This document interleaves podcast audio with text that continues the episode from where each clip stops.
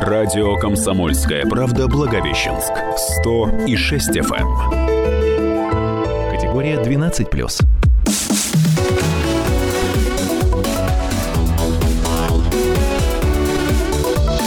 Тема дня. Щинске 12 часов 4 минуты. И на самом деле это Людмила Судейкина в студии, в нашей позитивной оранжевой студии на волне 106 FM. Эм. И в гостях у меня отец Валерий. Он всегда у нас гостит по четвергам. Отец Валерий – настоятель Свято-Никольского храма города Свободного. Буквально несколько минут назад я рассказывала о том, что в Свободном а, сейчас достаточно много а, граждан из других государств работает и живет. И э, интересно, как-то вот, э, батюшка, вы заметили, что в вашем приходе стали появляться иностранцы? Ведь там перечислены и такие и православные страны. Ну вот у нас э, ходят сербы православные, молодые ребята, ходят человек 6 или 7. Вот находят время, кстати, для того, чтобы э, помимо работы все-таки еще и бывать в храме. А как же происходит общение ну, у них, в общем-то, язык такой достаточно понятный. Э, в принципе, вот, скажем, как и украинский. Э, если брать, ну, такой классический украинский язык, э, не западноукраинский вариант, тот меньше понятный, там очень много полонизмов таких вот, ну, вкраплений с немецкого языка, польского, венгерского. А вот классический украинский, в принципе, он русскому человеку понятен. Вот. Поэтому, в общем-то, вот мы так с сербами общались. Ну, в общем-то, понятно. В принципе, переводчик не нужен был. То есть они приходят к вам на исповедь? На исповедь тоже приходили. Не буду спрашивать. Ну, это... это на самом деле тайна исповеди. А мы, наверное, все-таки после достаточно некоторое время у нас отец Валерий э, не был с нами. У него были свои дела.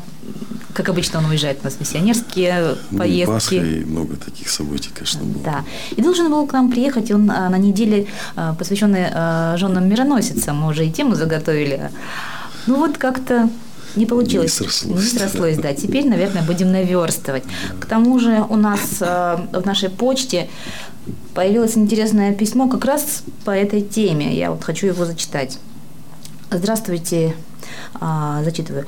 Здравствуйте, пишет молодая девушка. Очень прошу вас помочь мне разобраться в одном вопросе. Дело в том, что до церковления я была очень общительной, яркой и привлекающей всеобщее внимание. А когда стала ходить в церковь, стала ощущать потребность в большем молчании, одиночестве. Появилось ощущение, что вся моя была яркость и напыщенность лишь фальшивая маска. С одной стороны, я чувствую, что нужно быть скромнее. А с другой стороны, когда в компании бываю тихой и молчаливой, я кажусь сама себе забитой, как будто подавляю себя. Мне 24, и я не замужем, ни с кем не встречаюсь в данный момент. И мне страшно от того, что если я буду такой тихой и молчаливой, меня никто не заметит. Какой должна быть настоящая христианка? Очень прошу разобраться, э, очень прошу помочь мне разобраться и разрешить мои сомнения и успокоить. Ну, здесь, конечно, можно дать только какие-то такие достаточно общие рекомендации, поэтому все-таки это вопрос такого же разговора личного, именно со священником. Вот. Э, ну, что можно сказать? Ну, во-первых, э, скажем, скромность для женщины никогда не была, не была ну, скажем так, каким-то минусом. Вот, а наоборот, такая излишняя яркость, но она может на какой-то момент и привлекает, может привлечь мужчину, э, как альфа-самца, самца, например, да. Но все-таки, вот, скажем, редко вот все-таки, мне кажется, ищут, вот, скажем, жену, например, да, вот такую, чтобы она прям фонтанировала какими-то там, ну, то есть она должна быть так потише, да? То есть, знаете, есть такой понятие царский путь. Надо вот не, не, не впадать ни в одну, ни в другую крайность. Вот царский путь, срединный путь. То есть, не, то есть христианство говорит, что ты должен постоянно там молчать и ни с кем не общаться, но это и есть, скажем, путь монашества. Если уж человек захотел такой вот тишины, не только внутри себя, но и вокруг, пожалуйста, есть монастырь. Вот. Э, поэтому э, не надо впадать ни в какие красы. Можно общаться с людьми, можно бывать в каких-то компаниях. То есть, ну, опять же, мы же знаем, компания компания рознь. Вот, поэтому просто э, соблюдать такую, знаете, как сказать, разумную, разумное воздержание. Вот, то есть, пожалуйста, общайтесь. Напомню, что, телефон прямого, что это прямой эфир, телефон прямого эфира 20 19 74, а также у нас есть WhatsApp 8 968 246 25 97. И вот вы решите, если вы хотите поговорить, вы звоните нам по телефону 20 19 74. Если у вас мнение есть, но вы э, стесняетесь его выразить словами э, вслух, можете нам написать. Мы обязательно э, зачтем ваши комментарии. Попросим их прокомментировать отца Валерия 8 968 246 25 97. Мне кажется, что это э, письмо, которое мы процитировали в начале, э, наверное, еще вызвано тем, что девушка не до конца понимает, э, какова ее роль может быть после того, как она воцерковилась, какова женская роль в церкви. Потому что я понимаю ее сомнения. Многие люди думают, что человек, который пришел в церковь, особенно женщина, это вот э, такая... Юбка в пол, Юбка в... глаза в пол. Да. Голова смиренно опущена в платочки, глаза долу, волосы по пояс. И молчать, молчать. Да нет, дело в том, что, конечно, есть очень много таких вот, скажем, э, мифов, стереотипов о церкви. Вот, э, но на самом деле этого нету. То есть, ну, конечно, если, э, скажем, человек, когда идет в храм, он должен ну, не привлекать себе внешнее внимание. То есть, если она придет с глубоким декольте и в короткой мини-юбке, ну, это будет просто не к месту, понимаете. Вот, то есть, э, даже вот у нас вот в светской жизни есть понятие дресс-кода, да. Вот попробуйте, например, получить Нобелевскую премию в джинсах. А что, выгонят с позором? Да вас туда даже близко не подпустят. И плевать они хотели на ваши предпочтения, что вы там носите, не носите. Хочешь миллион зеленых, одевай фраг, бабочку и лакированные туфли. Они нравятся, ну гуляй, Вася мы найдем, куда твой миллион при, пристроить. Понимаете? Поэтому есть э, такие, скажем, понятия, скажем, приличия, традиции. Понимаете? То есть э, женщина свадьбу одевает белое платье. Конечно, можно одеть белый купальник и повенчаться под водой, там, расписаться. Но это такие, знаете, городские сумасшедшие. Вот. А обычно все-таки девушка старается одеть белое платье, мужчина одевает какой-то костюм, приличествующий случаю. Вот, поэтому э, как бы, делаю время по тихий час. Время молитвы – это время скромности, непривлекательности внешней. Поэтому, конечно, лучше одеть что-то такое более скромную одежду, скажем, в храм на молитву. А если вы, скажем, идете на какую-то там дружескую встречу, ну, пожалуйста, разумный макияж вполне допустим. То есть, опять же, никогда ты э, намалюешь так, что там, понимаете, килограммы штукатурки нам совсем молодой девушке, которая то ну, ни для чего. У нее свой естественный цвет лица, свой естественный цвет губ. Вот, э, поэтому... это, все это как бы понятно. Э, непонятен корень проблемы. Откуда это взялось? Почему, почему такие стереотипы возникают-то?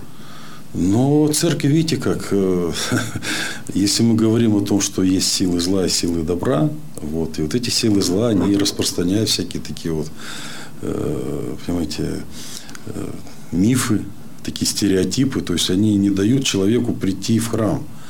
Вот человек задумался, вот надо бы сходить в храм. Ему говорят, а ты знаешь, там, там все КГБисты. У них все погоны. Ну, нет, вот на самом деле понимаешь, что было, кстати, между прочим, действительно после того, как после Великой Отечественной войны, когда множество, человек, множество людей пришло в храм, вот я говорю, что наш храм был в 1947 году, когда с фронта вернулись фронтовики. И именно они, вот эти фронтовики, настояли, чтобы храм был открыт. Вот. И что-то я про, про гибистов мы говорили. А, да. И вот когда церковь, э, партия увидела, что народ пошел в храме, они решили этот процесс оседлать. То есть остановить его не могли, вот, и поэтому специально засылали таких вот ребят. Были даже такие комсомольские призывы. Вот, эти ребята обучали элементарным вещам, как перекреститься, там «Отче наш» прочитать. И, кстати, вот э, в московской семинаре, где я учился, там был такой, э, ходит э, такой, как бы сказали, анекдот, что один из преподавателей уже настолько ему надоели вот эти вот засланные казачки, что он однажды пришел и сказал, кто по путевке райкома встать. И человек 5-6 в аудитории подскочили. Вот эти люди потом где-то вот становились священниками, но потом, как правило, они либо уходили из церкви, потому что вот такая двойная жизнь – это очень тяжело. Вот. Э, либо спивались, либо становились нормальными священниками. И вот и потом по этим вот немногим говорят, вот там в церкви все с погонами, вот они там все партийные. Это, конечно, не так. Поэтому... Вот. Ну, так или иначе, хотелось бы вернуться к, к стереотипам да. о, женщинах. о женщинах, потому что, что греха таить, да, большинство прихожанок, все-таки, большинство прихожан – это прихожанки. Ну, какой-то период, да, было такое, сейчас немножко выправляется, но пока еще да. Да, и зачастую посещение храма э, очень ярко отражается на жизни женщины. Э, буквально моя знакомая говорила, когда моя, когда а, моя тетя стала ходить в храм, она была до этого очень красивая женщина, а сейчас она превратилась просто в бабку. Ну, это, простите, это проблема вот этой конкретной женщины. То есть, это вот та ревность не по разуму, о которой говорил апостол Павел. Вот есть такое понятие ревность не по разуму. Об этом мы продолжим буквально через две минуты. Да. Еще 30 секунд, оказывается, нам пока ну, оператор говорит. А... Вот, поэтому я еще раз, это проблема, конкретно эта женщина, это не проблема церкви, потому что нигде не сказано, что ты должен ходить хмурый, угрюмый. Наоборот, апостол Павел говорит, всегда радуйтесь. Апостол Павел также говорит, «А женщина в церкви да молчит.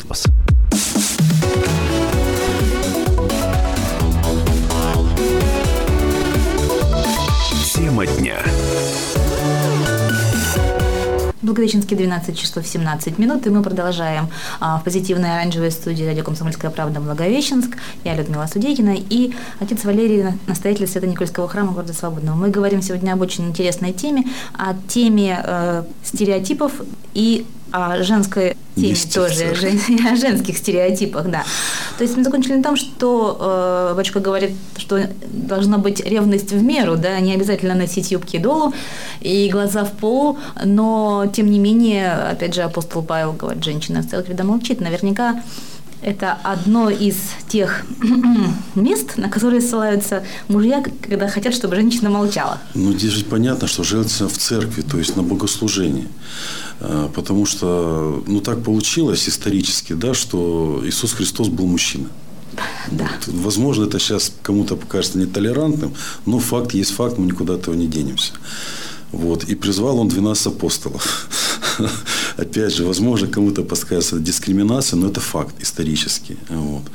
И потом, когда священник ведет э, в храме службу, понимаете, вот если начнется, ну, простите, такой женский галдеж, а женщина сумеет погалдеть. Вот. Э, это тоже исторический факт. Хотя и мужчины этим страдают. Да. Мужчины этим страдают, особенно современные, да, с развитием социальных сетей. Думаешь, боже, боже, как же поменялись социальные роли мужчин и женщин. А вот. Но изначально все-таки вот э, церковь рождалась в древнем мире, где действительно женщина не только в христианском мире, она была, ну, имела, скажем, такое подчиненное положение. Вот. И поэтому слова апостола Павла, что, апостола Павла, что женщина в церкви домолчит, это именно о, на богослужении. Вот, что вот есть священник, который идет службу, и никакие там излишние восклицания, там, комментарии, вскрики и так далее, чтобы их не было, чтобы сохранялась благоговейная тишина.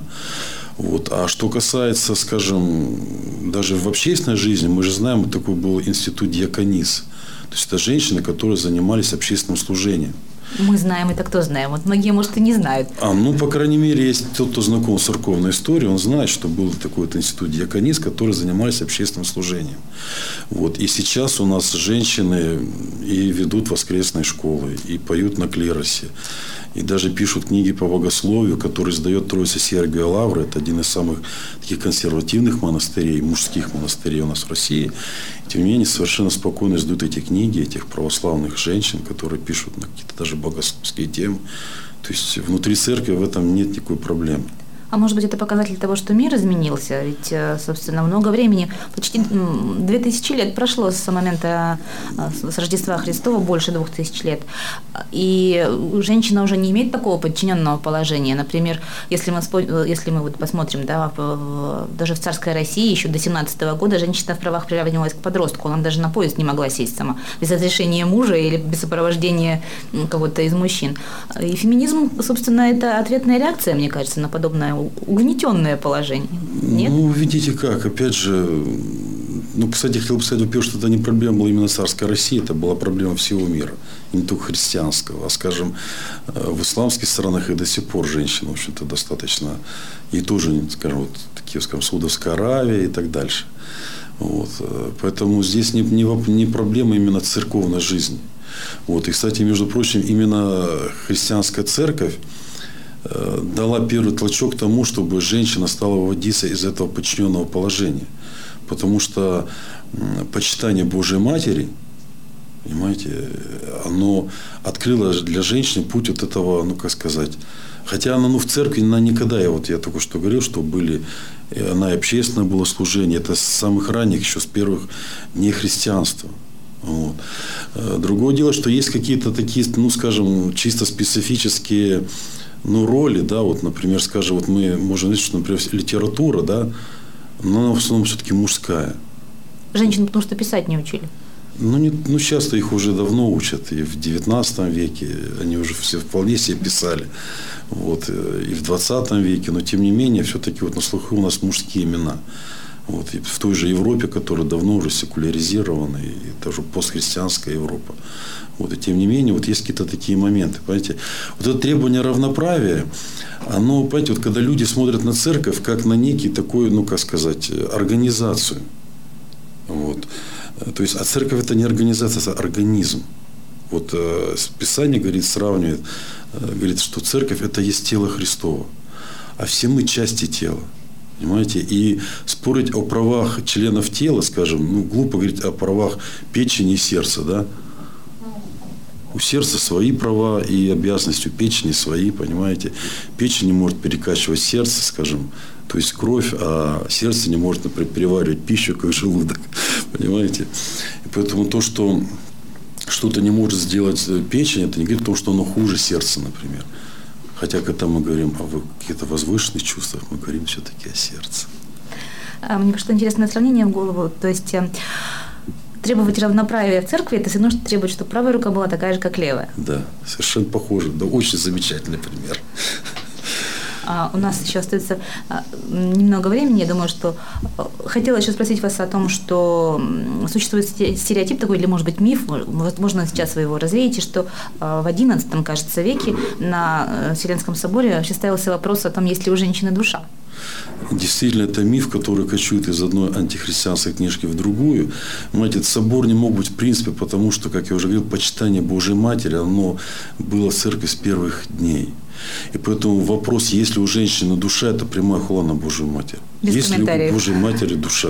То есть это, хотя собор был, и на соборе один из франкских епископов, это германских епископов, недавно обращенный из язычества, еще неся в себе вот эти вот э, старые предрассудки, сказал, а если у женщины душа, ему сказали, дурень, Божья Матерь, ты о чем говоришь?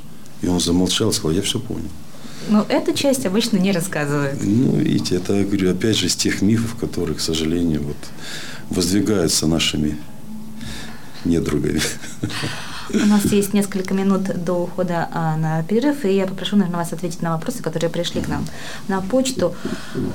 Они иногда связаны с нашей основной темой, иногда не связаны, но вот одна из них – можно ли делать репосты о материальной помощи нуждающимся в соцсетях? А, в частности, женщина рассказывает, что в Нагорной проповеди, это женский вопрос, а, на Нагорной проповеди написано, пусть левая рука не знает, что делает правая, ну а если нужна помощь в репоста и время не требует отлагательств, почему бы не использовать соцсети в практически многих целях? Да, пожалуйста, используйте, только вы можете ну, распространять эти сведения, что кто-то нуждается в помощи, только не надо вслед распространять сведения о том, сколько вы уже сами оказались сказали. Вот в этом смысле да. Это должен только вы и тот, кому вы... Даже тот, кому подарили, в принципе, если он об этом не будет знать, кого благодарить, это будет высшая как бы такая степень пожертвования. Когда ты даешь так, что не знает даже тот, кому ты даешь. Только Господь Бог. Вот в этом смысле не знает правое, что делать левое. А так, пожалуйста. Может быть, тут имеется в виду, что часто мошенники пользуются соцсетями? Ну, здесь уже надо просто уже самому человеку быть осторожным, то есть не, не послать, куда попало деньги, а все-таки, опять же, разумная трезвость и рассудительность, она никогда не была в числе грехов. Еще один вопрос тоже от женщины. От женщины. Можно ли на заставку в телефоне поставить икону? да, вполне это... Понимаю, что технически это возможно. Я думаю, что это волнуется человек, не будет ли это как-то ну, неправильно там как-то. Ну, это даже поможет, э, вот такая заставка иконы на телефоне поможет э, не заходить на не совсем нужные сайты. То есть даже человек, смотря в икону, он, может быть, лишний раз меньше будет трепаться по телефону. А... Захочется тебе с подружкой кому-нибудь кости обмыть, а смотришь там, боже, мать на тебя смотрит, говорит, да нет, ладно помолчу. А не будет ли э, нехорошо, если на заставке, это же будет фоновое изображение, а на нем вот э, маленькие такие... Ну, там есть несколько таких вот э, этих как бы страничек, то есть их можно разбить так, чтобы вот эти вот э, литочки, они были внизу и не заходили именно на изображение. Вот у меня, например, изображение царя-мученика Клая II, и вот у него вот там как раз внизу вот эти все значочки, а лицо и верхняя часть э, груди, она открыта. Достаточно исчерпывающе. Пользуйтесь, пользуйтесь возможностями ваших телефонов тоже разумно. Как православие относится к киберспорту и компьютерным играм вообще, если им уделяется немного времени? Это не вредит семейным отношениям человека, и он умеет отделять реальное от виртуального. Но это уже мужчина спрашивает. Ну, тут, в принципе, ответ на вопросы есть. То есть э, церковь к любой э, чейской деятельности относится, э, исходя из того, насколько это полезно для человека. Если человек, занимаясь даже не киберспортом, простым спортом, э, находит время на семью, на детей, на молитву, ну, занимайтесь, пожалуйста. И буквально вот одна минута у нас до перехода на э, новости. Здравствуйте. Какую молитву читать, чтобы муж бросил курить? Ну, таких специальных молитв нет. Можно молиться своими словами. Господи, помоги моему мужу бросить курить. И поможет. Ну, у многих помогает. Ну, конечно, если бы он еще э, хотел бы, чтобы сам хотел бросить курить. Рекомендуете, наверное, включить эти слова тоже. Итак, это отец Валерий, а, настоятель Свято-Никольского храма в городе Свободном, и мы вернемся через пять минут. Радио «Комсомольская правда» Благовещенск. 100 и 6 FM. Эм. Категория 12+.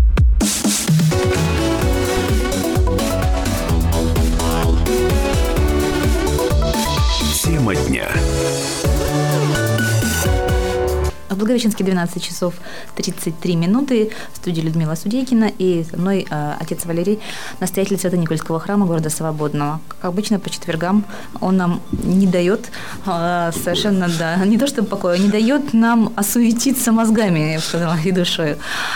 И вот о чем мы хотели бы поговорить сейчас. Одно из писем, которое пришло к нам, он, кстати, гуляет по интернету, но хотелось бы, чтобы прокомментировали его непосредственно отец Валерий. Здравствуйте. Мне интересно ваше мнение относительно понятия смирения. Ведь чтобы быть настоящим мужчиной, нужно быть решительным, инициативным, твердым. Закрывать глаза на чье-то беззаконие или бескультуре или неуважение лишь порождает безнаказанность. Понятно, что есть исключения, когда нужно проявлять снисхождение. Например, члены семьи, дети, пожилые люди или неопытные, или случайно да, допустившие оплошность. Но в остальном смирение мало полезно в достижении целей. Ну, так вот достаточно, а, как сказать, по-мужски а, свое мнение выражает человек, который подписывается Петр. Считаю, что нужно действовать спокойно, без эмоций. Призываю э, Божью помощь, но жестко и решительно. Потому что написано в Евангелии в основном блаженны кроткие, блаженны, когда вас обижают. Да, Христос выгнал торгующих из храма, но во многом проповедь Евангелия а также предание святых отцов акцентируется именно на позиции непротивления и изолирования спасения, изолированного спасения своей души. А я уверен, что настоящий мужчина должен служить в армии и, если требуется, воевать, защищая Родину. А на гражданке быть готовым защищать, если видишь насилие над беззащитными. А еще нужно иметь активную гражданскую позицию. Протестовать и бороться против насаждения мерзости, кощунственных фильмов, однополых браков, абортов, ювенальной юстиции и так далее. Выходить на митинги, на пикеты, отвечать за поведение членов своей семьи и наставлять. Жена и дети – отражение главы семьи. А еще пресекать бескультурие. Ну, тут э, гаркнуть на любителей покурить в подъезде – или на переполненной остановке, сделать замечание коллеге женского пола, у которой полушария выпадают из мини-шортов, отбить у молодежи желание громко включать музыку посреди двора ночью, а соседей научить, как это не мусорить в подъезде. Ну и дальше. Да, еще больше нужно уметь требовать надлежащего качества товаров и услуг, за которые платишь. Ну, что тут сказать? В общем-то, мнение вполне себе православного человека. Вот, просто он не совсем правильно понимает. Во-первых, нет такой заповеди блажены тех, кого унижают. Вот. Блаженный кроткий действительно есть, потому что э, кротость даже во время, скажем, умения сдержать свой гнев во время поединка, вот, то есть э, удержать, например, свою руку, чтобы не расстрелять пленных, вот, чтобы... Вот я приведу один такой пример, когда Александр Васильевич Суворов участвовал в итальянской кампании, когда освобождали Италию от французов, э, то когда был взят город, по-моему, это был Милан или Неаполь, ну, это не суть важно, к нему пришли итальянские женщины с просьбой благословить их детей. И Суворов, как человек воцерковленный, верующий, он удивился и сказал, что я не священник, я не могу благословить ваших детей. Тем не менее, они требовали благословения. И говорит, а почему вы меня этого просите? И они говорят, ваши солдаты не убивают, не насилуют, не грабят. Они все святые. Видимо, свят их командир. Благословите наших детей. То есть, понимаете, даже на войне уметь сохранить эту кротость по отношению к мирному населению, даже к поверженному врагу, это добродетель христианский. А это разве не милосердие? Кротость, это разве ну, не то же самое? Ну, это слова, которые как бы охватывают, э, ну, может, сказать, слова синонимы. Э, опять же, даже когда вы, например, э, пытаетесь утихомирить молодых ребят, которые разбушевались в подъезде, то есть одно дело, если вы скажете им строго по-мужски, другое дело, если вы их обматерите, понимаете, как говорится. То есть чем вы будете лучше этих самых молодых распоясавшихся ребятишек. Вот. А защита Отечества, защита своей семьи, это что была, всегда была добродетелью христианской. Вот. Потому что, видите, как нам не всегда приходится выбирать между добром и злом. Нам очень часто приходится выбирать между большим злом и малым злом. Вот. И, скажем, большее зло пройти мимо, если ты видишь, что трое лупят одного, и пройти мимо, сказав, что я такой прям весь христианин, понимаете, не могу убить другого человека, это будет грехом большим, чем ввязаться в драку, взять на себя половину ударов, а потом не жадничать, чуть больше отдать назад – вот это будет подвигом христианской доблести. Исполнение заповеди нет больше той любви, как то душу положит за други своя. Понимаете, Библия это такая книга очень комплексная. Ее нельзя вот э, какими-то брать кусками. Вот. А был, и я вот один из случаев рассказал, и второй, просто как иллюстрация. Дело в том, что у нас после вот этих чеченских кампаний э, возродилась традиция, вот люди, которые участвовали в боевых действиях, это такая древняя была традиция. Вот человек ехал в монастырь, чтобы так вот в тишине, молитвенно уврачевать раны, которые, душевные раны, которые ты получаешь э, в, ну, в боевых действиях. И вот э, такой один вот э, паренек, спецназовец, десантник, приехал в монастырь, и там вот обычным послушником трудился. Вот. И какой-то молодой человек решил проверить, как монахи исполняют заповедь о смирении. Вот, и вот, значит, заходит в монастырь, ловит какого-то монаха и говорит, читайте. Тот читает. Если ударили по правой щеке, поставь левую. Говорит, прочитал, прочитал, ну хрясь ему по правой щеке. Ну, он поставляет левую. Тот ему дал по левой и довольно идет дальше. И так два или три раза он сделал свое дело, пока не нарвался на этого вот э, спецназовца в подряснике. И тоже говорит, прочитать. Он прочитал. Он убьет по правой щеке, тот он поставляет левую его по левой щеке. И потом вот, э, спецназ говорит, молодой человек, секундочку, дайте вашу книгу. Он ему дает ему книгу. Он переворачивает одну страницу говорит, а теперь вы прочитайте. Он читает, какой меры мерите, такое вам отмерится. Ну, общем, немножко помял ему бока этому э, дерзкому молодому человеку. Правда, потом целую неделю сам же за ним и ухаживал. Носил ему фрукты, вот, молился за него, и вышли они потом друзьями. Интересно, что а, один из вопросов, который мы получили а, на почту, как раз касается из заповеди «поставлять другую щеку». Что означают слова «если тебя ударили по правой щеке, поставь левую»? Это что значит? Что мы должны в ответ на пощечину, на пощечину действительно поставлять другую щеку? Понимаете, заповеди, очень многие заповеди Евангелия даются на вырост. Понимаете, то есть разная есть мера. Вот опять же, вот э, пример, вот мы недавно праздновали память Бориса и Глеба. Это вот первые прославленные русские святые, вот, которых признал Константинополь, Царьград. Э, они, дело в том, что погибли, собственно, их убил их брат Святополк, э, который боялся, что они ну, будут оспаривать его право на Великокняжеский престол. То есть они стали воевать против э, своего брата и дали себя убить. Дали себя убить, то есть погибли. Хотя они могли вполне себя защитить. Скажем, Борис, он вообще был такой очень искусный в воинском деле э, человек. То есть он вообще, когда умер Владимир, его отец, перед этим он послал его отражать нашествие печенегов. Когда печенеги узнали, что войско русских ведет Борис, они ушли без боя. Они знали о его таких высоких полководских и воинских качествах. Вот. И когда уже Борис возвращался назад с войском и узнал, что умер отец и престол захватил Святопол. И дружина говорила ему, иди и забери то, что должно прижать тебе. Он говорит, не по одному руку на брата. Вот. И потом, понимаете, в течение потом нескольких веков пример вот этих Бориса и Глеба помогал русским епископам мирить князей. Вот тогда они подставили практически буквально поставили не просто щеку, голову подставили своему брату, пошли на смерть. То есть, ну, в земной жизни они проиграли, но в вечности они выиграли.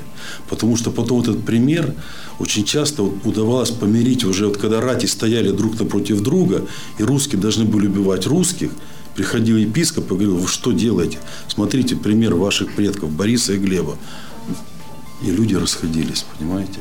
Вот они пожертвовали собой, а потом вот их пример, их подвиг многих людей спасал. 29... надо смотреть.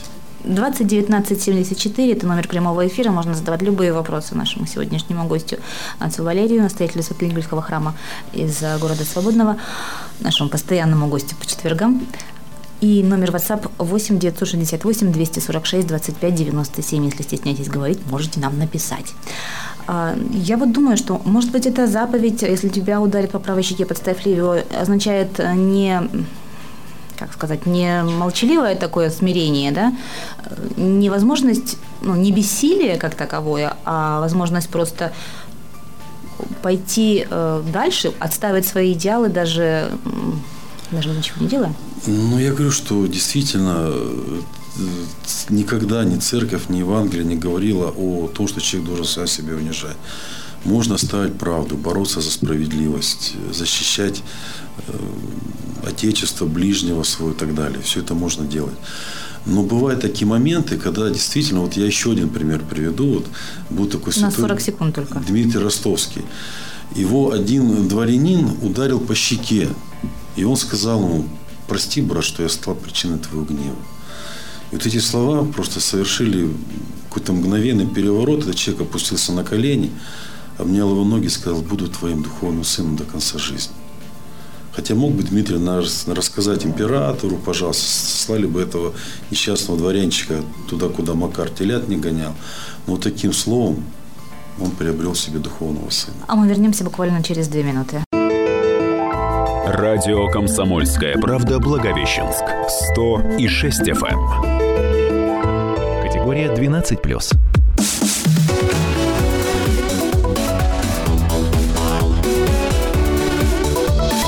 Тема дня. Благовещенске 12 часов 47 минут. А, в студии Людмила Судейкина и мой гость а, отец Валерий, настоятель Свято-Никольского храма города Свободного. В одной из э, недавних программ мы говорили о женщине в церкви и женских вопросах и стереотипах. Вот, мне кажется, еще один вопрос э, тоже от женщины поступил. Может быть, он чисто женский, я не знаю.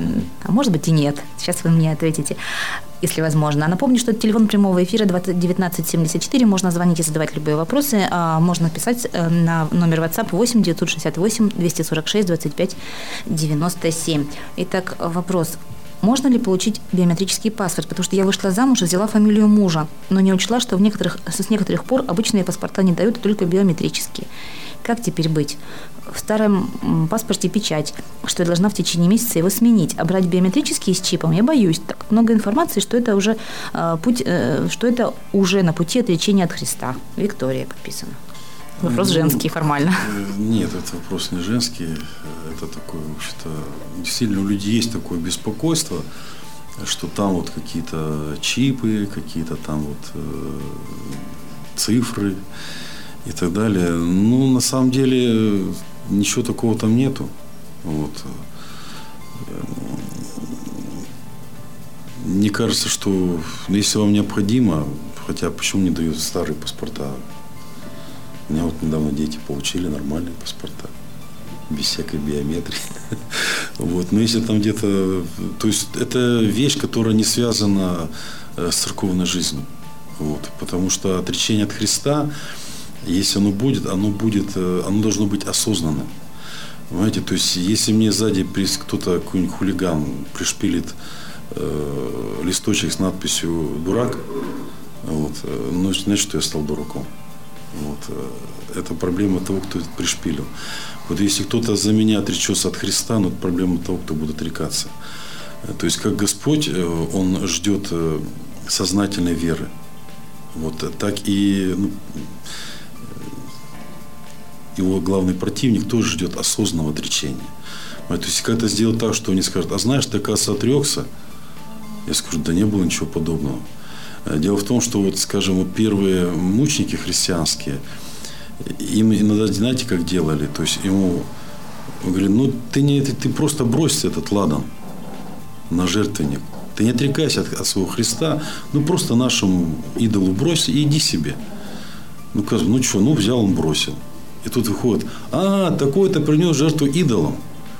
И вот если он промолчал, значит считалось, что да, он принес жертву идолам, отрекся от Христа.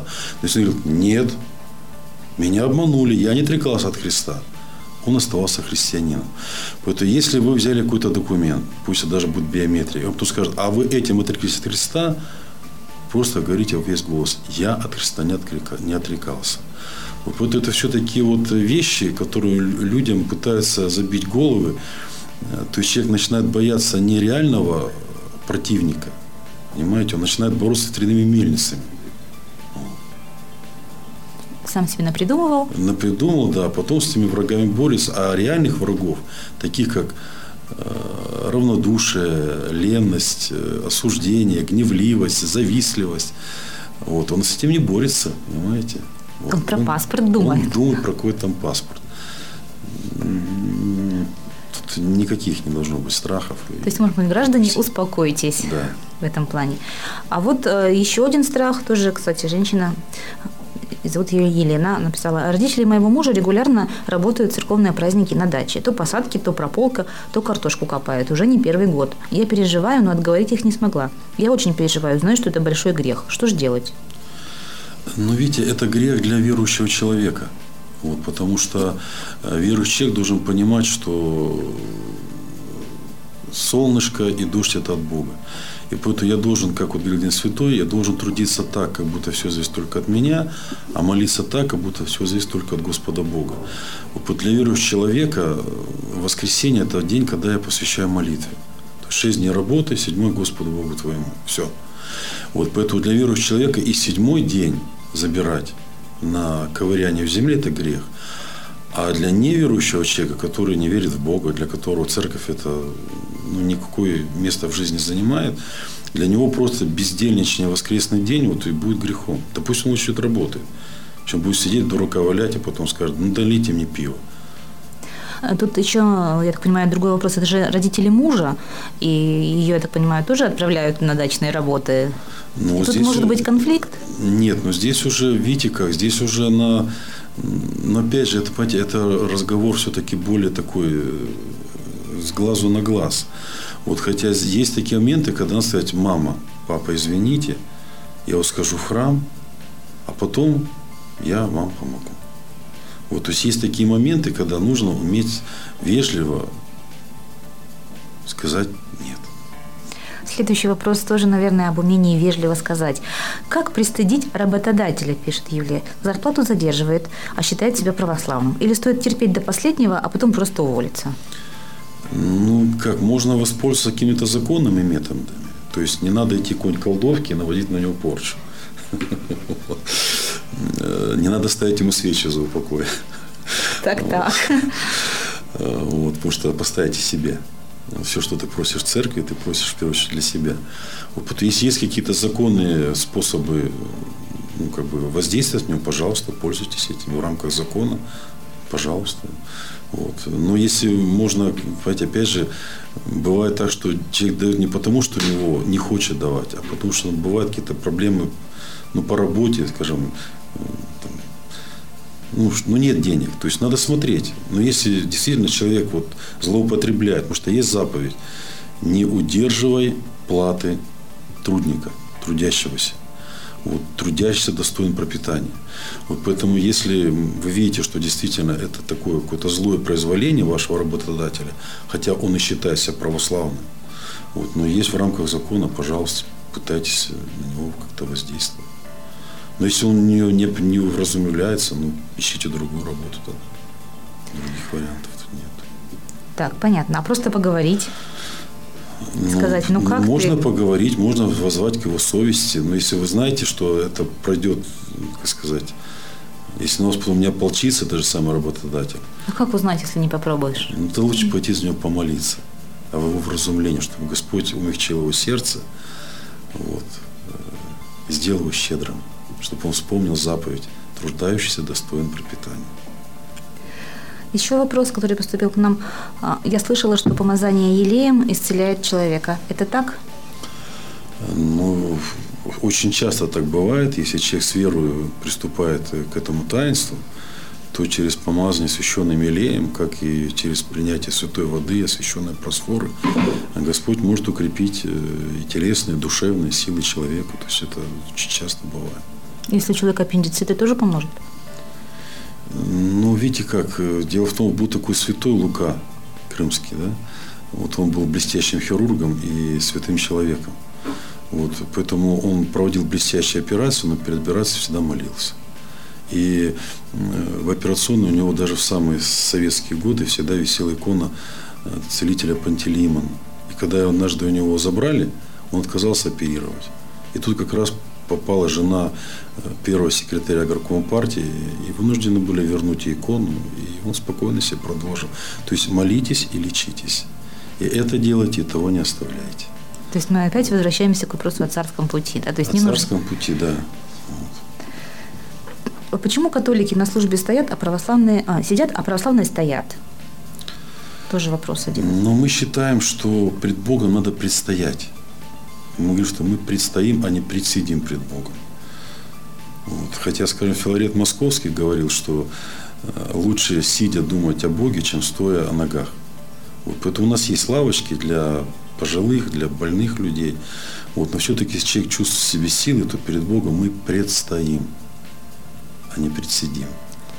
А, тут, тут же пришел еще вопрос по этому же поводу. А если я в храме устал, могу ли я сесть? Можете. Можете, если лето, можете выйти на улицу, посидеть на лавочке. Если есть свободное место, можете присесть, пожалуйста, вам никто ничего не скажет. Вот. Но если еще уже есть возможность и силы стоять, знаете, вот когда ко мне подходит, скажем, пожилой человек, я должен встать. Подходит женщина, я должен встать.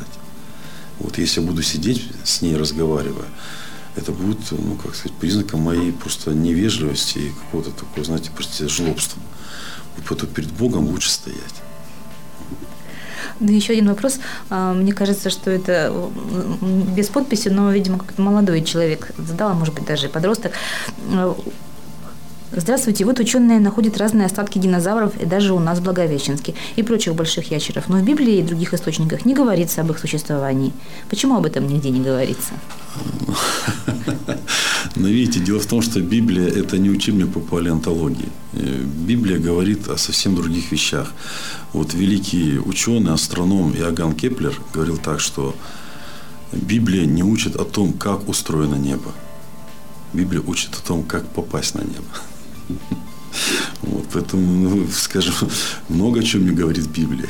Библия говорит о том, как делать хорошие автомобили. Действительно. Вот. Но это не значит, что их не надо делать. Это был а, постоянный гость, отец Валерий, настоятель Свято-Никольского храма города, города Свободного. Я Людмила Судейкина. До новых встреч. До Радио «Комсомольская правда» Благовещенск. 100 и 6 FM. Категория 12+.